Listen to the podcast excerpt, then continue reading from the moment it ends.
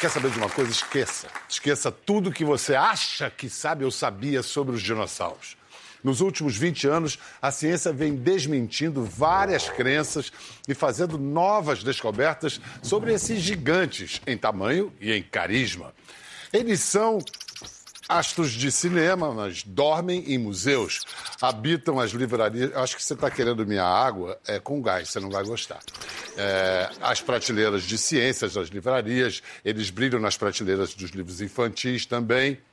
Um, mas para além de monstros, dá um certo desconforto a proximidade deles assim, mas além de monstros, de dar pesadelo, provocar pesadelo, os dinossauros estão virando grandes contadores de história. Muito obrigado, muito obrigado. São contadores da nossa história. Alguns até conseguiram sobreviver ao inimaginável impacto de um meteoro do tamanho do Everest. Agora acaba de ser lançada uma biografia Biografia Sáurica, Ascensão e Queda dos Dinossauros, do americano Steve Brusatte. A obra pretende popularizar a paleontologia. E aí vem a pergunta: o que vem a ser paleontologia? Ora, talvez seja uma boa ideia perguntar a uma paleontóloga, uma colecionadora de ossos, como ela se define. Recebam Aline Guilardi. Antes de perguntar o que você trouxe nessa caixa, eu quero saber se está vivo ou morto o que está dentro aí. Ah, bem mortinho. Há muito tempo. Há muito tempo. O que, que tem aí, Aline? Aqui eu trouxe um presente para você. Um presente jurássico. Sério? Eu que você goste. Esse é uma réplica de um Uau. crânio de Velociraptor. Aquele famoso. Era esse que estava passeando por aqui? Exatamente. É mesmo? Rapaz, mas é uma réplica de algo que você mesmo encontrou? Esse não. Esse é um dinossauro famoso, foi encontrado na Mongólia há muito Sei. tempo atrás. Foi inclusive mencionado no livro que a gente vai falar um pouco hoje. Uhum. E essa réplica é feita do próprio fóssil. Então esse é um dinossauro carnívoro, um pouco maior do que um peru grande. Mas Sei. que com certeza era capaz de causar bastante estrago. É o seguinte, é que existem dinossauros vivos até hoje. São as aves. É, O peru, por exemplo. Exatamente. A galinha. Sem histeria, gente. Inclusive estão presentes no, no- no jantar de vocês quase todo domingo aí, ó. Cantam pra gente. Cantam pra gente. Não é? Então continuam muito bem sucedidos depois de tanto tempo. Nenhum meteoro conseguiu dar cabo deles. Quer, quer guardar ele? Com certeza. Ah, Ah, eu- só vou mostrar eu quero o- guardar esse- outro presente, Se é verdade que é que é presente. mais um livro. Realidade oculta. Pronto. Eu acho que eu Apesar- já ouvi falar nesse autor.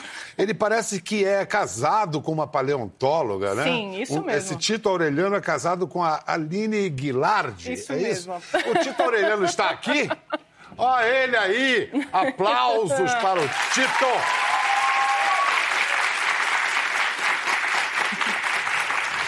Ô, Tito, isso aqui é livro de ficção ou não ficção? Esse é ficção, mas tem um pé no chão, com o máximo que a gente tem de conhecimento. Ficção com a pata no chão, tratando-se dos personagens principais. Isso. É?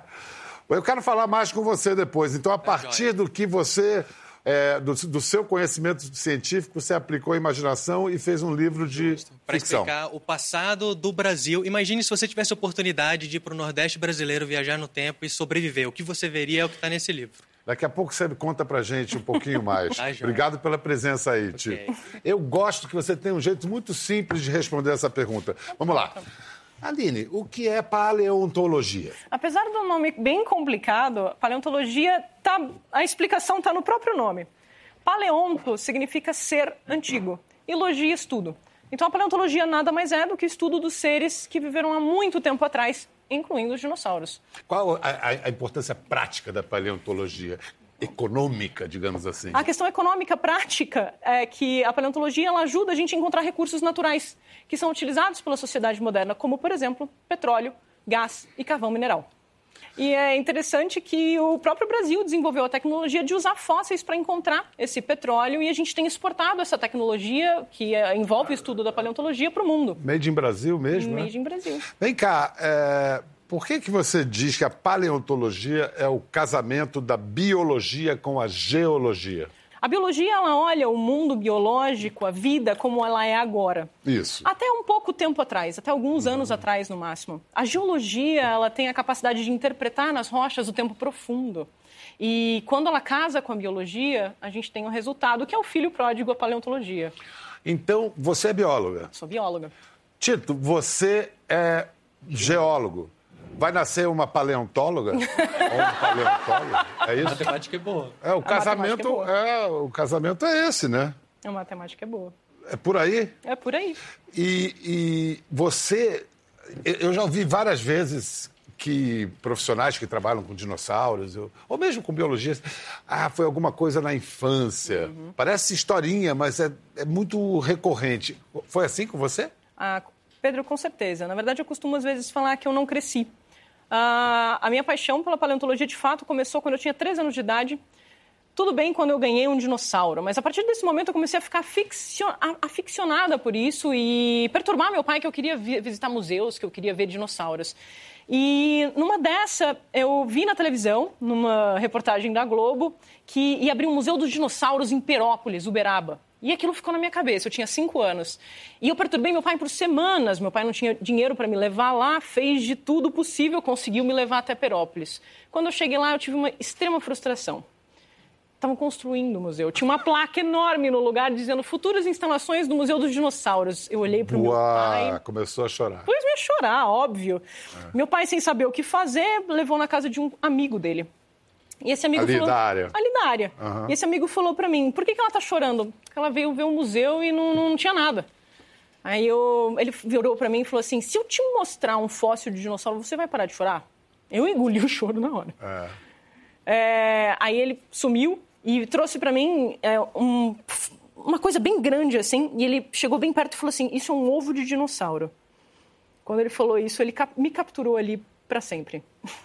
Então, depois que eu toquei aquilo pela primeira vez na minha vida, e eu perguntei pra ele: Quem estuda isso é o quê? Ele falou: Paleontólogo. Eu falei: Eu quero ser isso pra minha vida. Que bonitinho.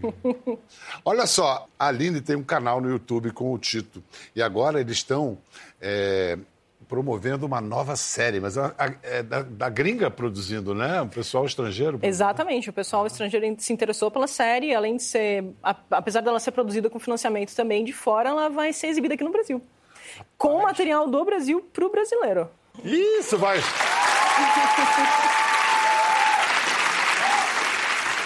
Esse negócio, vocês vão acabar em Hollywood desse jeito.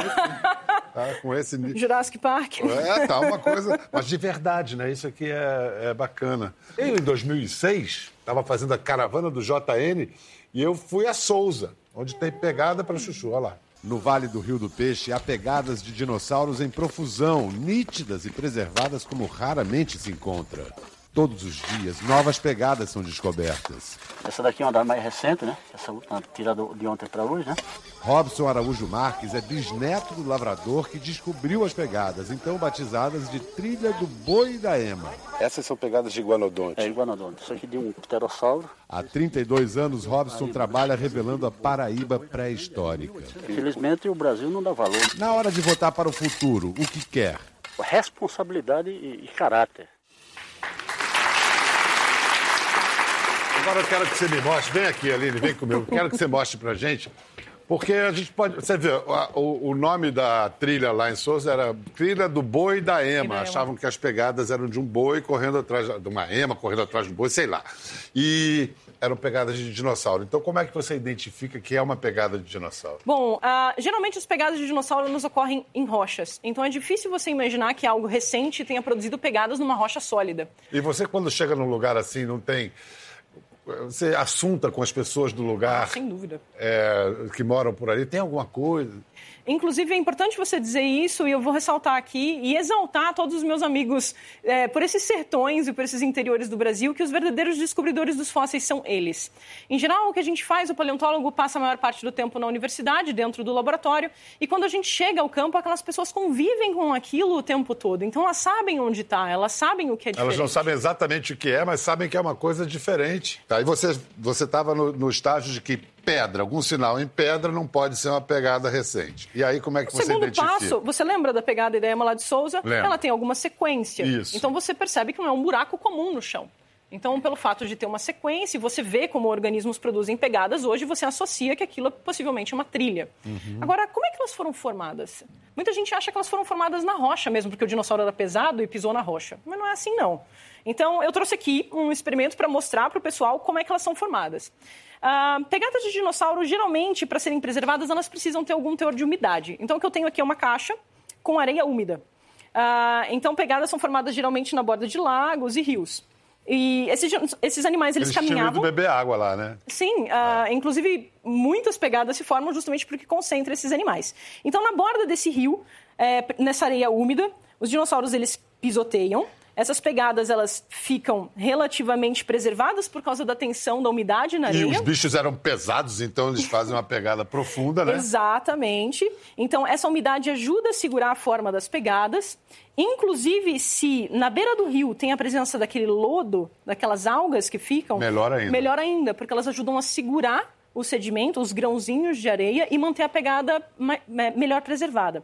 À medida que o rio ou o lago enchem, ele traz mais sedimento, mais barro, mais uhum. uh, areia, mais argila e recobre cuidadosamente, né, lentamente essas pegadas, que depois de e elas muito ficam tempo preservadas. podem ficar preservadas. Mas e aí como é que essa, essa camada que as preservou, ela é desvelada para que você possa encontrar a pegada. Perfeitamente. É, é, comum as pessoas imaginarem, por exemplo, nossa, as pegadas estão há milhares de anos expostas, elas não vão ser destruídas nunca, porque afinal estão desde a época dos dinossauros. Isso é um engano grande. E a explicação soma-se ao que você me perguntou. Então, uh, imagine que todas essas camadas de sedimento vão recobrindo as pegadas e formam um grande sanduíche, um, um grande bolo em camadas a Terra está constantemente em movimento. E esses movimentos de placas tectônicas, principalmente, fazem com que, de tempo em tempo, partes desse grande bolo de rochas se eleve. E quando o terreno está elevado, ele erode por ação natural do tempo. E à medida que essas camadas superiores são erodidas, as pegadas elas voltam a aparecer e elas ficam novamente expostas. Ah, e foi o que aconteceu em Souza. Apesar das pegadas ali terem milhões de anos, elas estão vendo a luz do sol de novo apenas algumas dezenas, algumas décadas atrás. Que e continuam sendo destruídas. Que genial. Prestem atenção em seus próximos passeios, qualquer coisa Com assim. Certeza. Mais suspeita pode ser a pegada de um dinossauro. Eu sei que você está apegado ao bichinho, mas deixa ele aqui e vamos voltar para lá, por favor. Porque eu acho que a gente podia incrementar a nossa conversa trazendo um cara para participar também que ele é uma referência, né? É um, é, um, é um, cientista que é uma referência nacional e internacional. Inclusive, ele é citado no livro do Steve Bruzat, Ascensão e Queda dos Dinossauros. Então, vamos receber o professor Carlos Roberto Candeiro. Para você não ter que ficar falando no seu próprio, assim, em seu próprio louvor, por que, que eh, o professor Candeiro tem esse prestígio internacional? O professor Candeiro é, ele é excepcional porque ele foi uma das pessoas que tem mais ativamente trabalhado com dinossauros, principalmente da região sudeste do Brasil, e tem produzido diversos trabalhos de importância não só nacional, mas importância internacional. Então, ele é uma grande referência nossa aqui no Brasil para quem estuda dinossauro. Que tipo de pesquisa você faz no seu laboratório? No nosso laboratório, que é na Universidade Federal de Goiás, né, que é um novo campus na, no curso de Geologia, a, a gente coleta dinossauros e outros animais, a gente leva para o laboratório e a gente faz a preparação, porque esse material fica dentro da rocha e a gente tem que tirar ele da rocha para fazer a descrição e depois de fazer essa descrição a gente tem que publicar. E qual o público que mais frequenta, mais assíduo lá para ver o que vocês têm? O público do laboratório são principalmente os alunos do curso de geologia e, e, alunos da graduação interessados, mas a gente recebe um bom número de alunos do ensino médio e do fundamental. Crianças. Crianças. Na verdade, é esse, é, é esse público que me apaixona, né? Porque a, eles reagem muito rápido, as perguntas deles são, a, às vezes, tira a gente do trilho, a gente tem que pensar, a gente tem que estudar. Quantas perguntas, às vezes, são feitas, eu tenho que me escrever para o meu orientador do Canadá, para minha orientadora do Rio, falar assim, me ajuda. Sério? Elas, são, elas são fantásticas. Então, elas têm um teor é, é, científico dentro de uma simplicidade incrível. Criança tem o, gosta muito de falar. Adulto também, mas criança não fica escondendo. Não, não. Gosta de falar de cocô. Sim, sim. Qual, qual é a fascinação dela sobre os coprólitos de Tyrannosaurus rex? Toda palestra para crianças ela é, é algo incrível. Né? A primeira coisa que eles querem saber como o dinossauro fazia cocô e como ele fazia xixi. E se você me permite interromper, é até curioso. Uh, essas perguntas são legais e o que eu geralmente digo para as crianças é o seguinte: você, quando morre, deixa um esqueleto ao longo de toda a sua vida. Quantas vezes você vai ao banheiro? Então, as fezes fossilizadas, elas são alguns dos fósseis mais comuns. Uma vez eu vi um arqueólogo que trabalhava com esses uh, coprólitos humanos. E aí ele hidratava e fazia um exame de fezes como se Sim. fosse um recém-realizadas. A gente faz corte nas fezes, no exemplo, de tiranossauros, né? A gente faz uma corte, são lâminas, né? E quando a gente leva, né, num microscópio, numa lupa especial, a gente vê cheio de ossinhos, né? Às vezes a gente pega fezes de um herbívoro, a gente faz o corte, leva ao microscópio e cheio de sementinhas. Então, quer dizer, aquilo tem um encantamento e às vezes muitas crianças perguntam: o que, é que tem dentro? Né? Tem muita é, informação. É, e uma criança te perguntar olha lá, isso olha é ali. isso, né? É. Então, se a gente prestar atenção, parece uma, uma, as fezes de um, de um pombo, né? Menos hidra... uma fezes menos hidratada, né? Uhum. É, de uma galinha, né? É, às vezes parece um chocolate também. É, As crianças caem na risada quando fala isso, né? Olha só, no livro aqui, o, o Steve, você vai Brussari, que é como os americanos falam, Brussati, né, como for, ele descreve uma visita a Goiás e parece que Goiás agora ganhou uma importância muito grande nessa, é, nessa busca, nesses achados de fósseis para a história dos dinossauros. Qual é essa importância? O Steve passou quase 16 dias, quase 20 dias com a gente, trabalhando arduamente. Aí a gente teve êxito de encontrar os primeiros fósseis do estado de Goiás de dinossauros e esses são dinossauros no momento da grande extinção. Né? Então, ele tem um jogo é, importante, que é algo que ele coloca no livro. Né? É, muitos lugares no mundo e o estado de Goiás, pelo jeito, o nosso estava nesse momento. Né? Então, tadadã, notícia! Os dinossauros são brasileiros. Os primeiros dinossauros nasceram no Brasil. Não. Esse é consenso? Não. Uh, na época não tinha fronteira política, né? Ah. Na época não tinha esses mamíferos. Não tinha nem esses continentes estão, assim, né? do jeito que são, né? É, é o noroeste da Argentina, né? Uhum. E Brasil e Uruguai. Então nós somos a, vamos dizer, a um fonte, berço. né? O berço dos dinossauros. Poderiam estar em outro lugar, mas a Aline, melhor do que eu, sabe, ela é pa mais paleoecóloga, é. né? Nós tivemos melhores condições para esse grupo, né? E muito curioso, os brasileiros, ah, nós sabemos que os mamíferos surgiram também no, no que é o Brasil, a Argentina, esse é, então os dinossauros e mamíferos surgiram ne, nesse mesmo momento na mesma área geográfica. Eu não sei se é um, um, um, fascínio, deve ser também de paleontólogos, mas de todos nós, é ver. Hum. Né? Vocês, Sim. a partir daqueles ossos, daquela, daquele trabalho, ver a coisa, ver com cores, com detalhes, com movimento. Então, eu acho que agora é hora de convocarmos um paleoartista, porque esse é o negócio dele. Vamos chamar Rodolfo Nogueira. Então, paleoarte é, é simplesmente desenhar o que a gente imagina que seriam os dinossauros? Não, é um pouco mais complexo que isso. Explica para nós. É um pouco mais complexo que isso, assim. É, a paleoarte, na verdade, é a tradutora das informações da ciência para uma, uma imagem mais palatável, né? uma imagem mais fácil de ser entendida. Compreensível. Ela é uma modalidade da ilustração científica voltada para a paleontologia. Quer dizer, os dados, as informações que eles coletam, organizam, você transforma em imagem apenas ou mais que isso? Então, hoje, a, a gente já transcende um pouco da, da parte da imagem, né? A gente pode pensar em som também, né? Hum. Em movimento, né? Talvez em toque, em cheiro, não sei. Se você me permite acrescentar uma coisa, a paleoarte contribui muito para a nossa ciência, Biel Porque essas perguntas que ele fez agora, como seriam as texturas e os cheiros, se não fosse a percepção de um paleoartista para fazer primeiro as perguntas, assim como as crianças que têm essas mesmas É. perguntas, a gente não iria atrás dessas respostas. E você vive de que clientes? Assim, museus fazem encomendas dos paleontólogos? Qual é o teu Geralmente mercado? é um mercado um pouco complicado ainda inicial, né? Mas geralmente são os paleontólogos que fazem novas descobertas, precisam mostrar isso para o público, né? E os museus e editoras. Editoras, como por exemplo, aqui editou esse livro aqui, esse livro do Rodolfo, ele ganhou o Jabuti de melhor livro infantil e juvenil no ano passado. E, e realmente é um, é um trabalho completíssimo.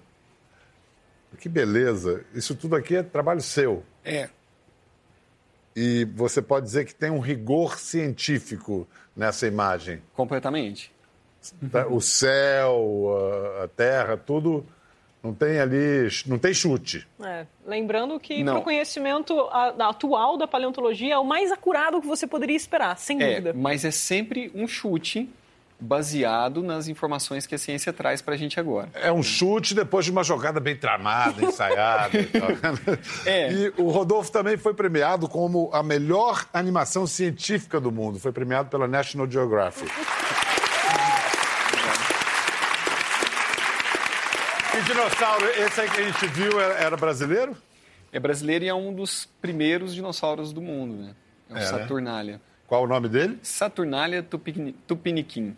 Vamos ver um pouco mais alguns exemplos do trabalho do Rodolfo e vocês podem comentar, viu, Aline? Ok. Roberto. Esse bichão aí. Eles são saurópodes lá, que foram encontrados na região de Uberaba, né? Esse ah, é o... esse é, morava em Uberaba? Isso. Aurópole? E leva o nome da- de Uberaba, né? É Uberaba Titã Uberaba Ribeirói. Titã Ribeirói. É, o o- maior dinossauro do Brasil descoberto até agora. né? A altura dele chegava a. A uns 10 metros, mas ah, o pescoço se move, né? Então, em comprimento, a gente chega numa estimativa de 26 metros. Quando a gente fala de tamanho, a gente gosta sempre de dizer, tipo, ah, é um ônibus e meio ou dois ônibus, né? Aí a gente... Ajuda. É melhor para. É, É. De dois É andares, muito né? grande. Ônibus, De dois inglês, andares. é, de dois andares. Né? Uau, isso. Esses São são, bebês. pintinhos de Oxalaia. E ressalto aqui que o Oxalaia é um dos maiores carnívoros, dinossauros carnívoros que já existiu na história do planeta Terra. E ele é brasileiro. Olha. O Maranhão. Mas na época que o Maranhão estava colado com a... Esse é o tiranossauro. Não. Opa, você se enganou por causa do bracinho, né? Tenho É o certeza. bracinho, eu achei que era. Não, não. Mas o tiranossauro, acredite se puder, apesar do bracinho dele a gente achar ridículo, ah, tem uma estirpe de dinossauro que são os abelissauros que eles tinham os braços mais curtos ainda. E esses eram os verdadeiros reis do Cretáceo do Brasil. Porque os braços eram absolutamente é, desnecessários. É, eles aumentam o tamanho da cabeça para servir como então a, a fonte principal de ataque e os braços reduzem para equilibrar o peso do corpo. Ah, mas o Candeiro eu ia falar É, uma imagina um dinossauro desse com um braço grande correndo. Né? Ele desequilibra. Então, tem uma função quando a gente vê Tiranossauro Rex, esses abelissaurídeos, né? quando Nada por você acaso. encurta né, o centro de gravidade bem, bem preciso. Gente, que lindo, Rodolfo. Sim. Que visual. Essa é a capa do livro, né? Na verdade, eu pensei em fazer a, a bandeira do Brasil, né? É. E nela refletido o maior dinossauro brasileiro. Maravilhoso. Inclusive dá para ler ali ordem.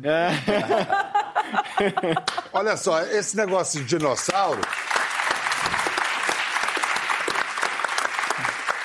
dá muita grana, né? Tem um apelo popular, assim. Não sei se dá grana para paleontólogos, aí já é outra Não, conversa. nem pra Mas pra paleoartistas. cine... é, para o paleoartistas.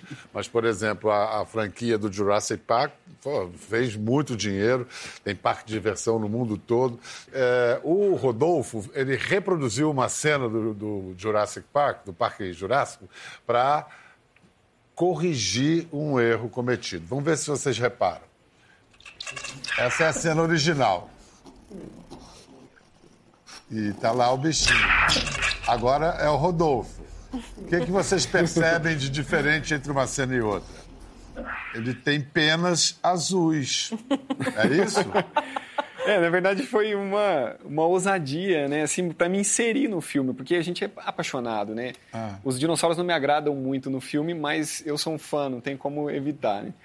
É, mas eu pensei em fazer a Blue da forma que ela deveria, mais próxima do que ela deveria ser. Né? Então o crânio é um pouquinho diferente, a pupila dela talvez não fosse rasgada como é de um lagarto, né? Tamanho. Porque ela é parente de ave, nenhuma ave tem a pupila assim, né? Rasgada.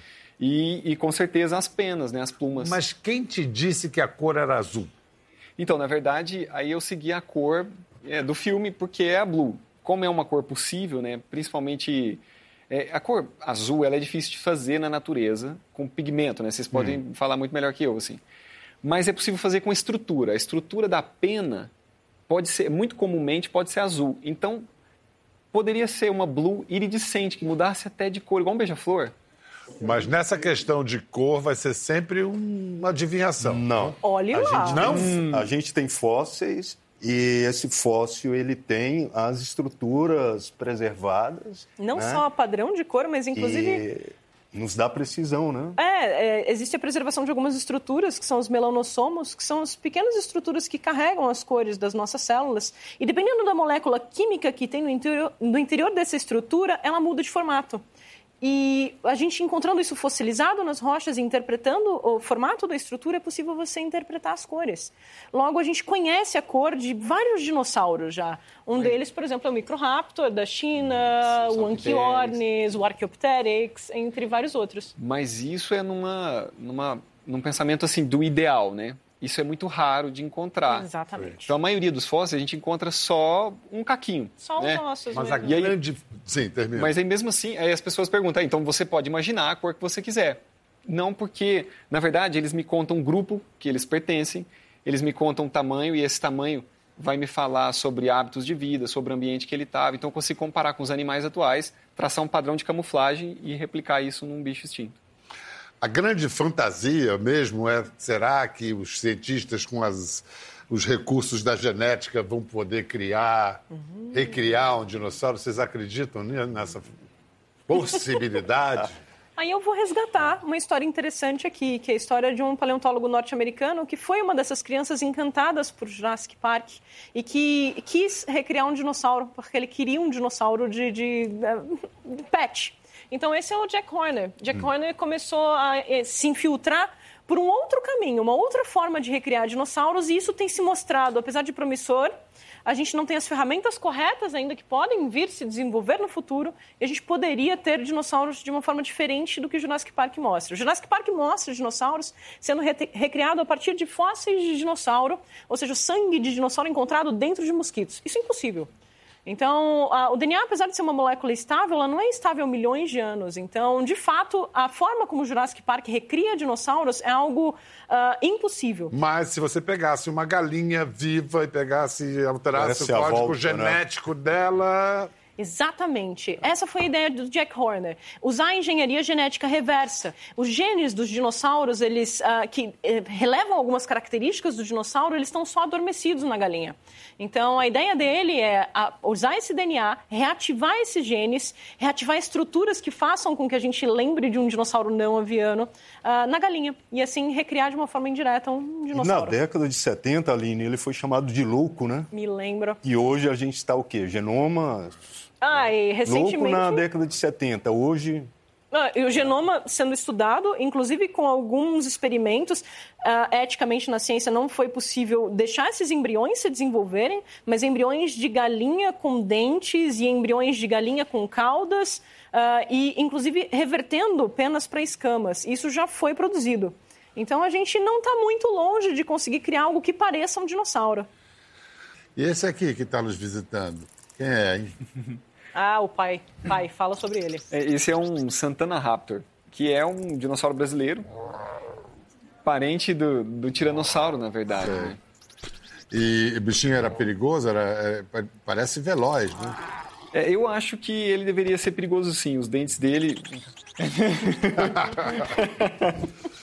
Deixa eu ver essa sua camiseta aí. Quem é que tá aí? Opa! Isso aqui é um crocodiliforme extinto, lá da minha região, que eu, eu sou de Uberaba, né, em Minas, Sei. e ele, ele chama Campinas Sucos. E você que fez. Foi eu que fiz. Ah, imaginei. Roberto, perguntas assim rapidamente que ainda não foram respondidas, as centrais. eu acho, né, voltando ao- aos cérebro dos dinossauros é, é ter ideia como realmente será que eram parecidos como nós, é, já que nós somos, vamos dizer, uma espécie de topo, né? será que eles pensavam de forma bastante sofisticada? E será que eles habitaram realmente todos, todo o nosso planeta? Porque alguns lugares eles ainda não são encontrados, né? Acho que é uma exploratória, né?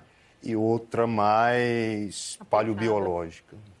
E Aline, o que, que a paleontologia nos ensina hoje a nós como seres humanos? Ah, a paleontologia traz uma lição de humildade sobretudo, porque olhando para o tempo profundo, a gente vê que a vida ela vem, ela se diversifica e ela é ceifada muitas vezes da história do planeta. Então, olhar para o tempo profundo e ver que a gente está sujeito a isso é uma extrema lição de humildade. E muitas dessas vezes foram por causa de mudanças uh, no clima do planeta. E hoje a gente vive uma dessas grandes mudanças. E se a gente não atentar para isso, a gente vai ter o mesmo destino que muitas outras espécies, que é existir somente na memória do planeta na forma de fósseis. Muito obrigado, Aline, Roberto, Rodolfo. Obrigado, seu Tito. é isso, gente. Um beijossauro para todos. Quer ver mais? Entre no Globoplay. Até a próxima.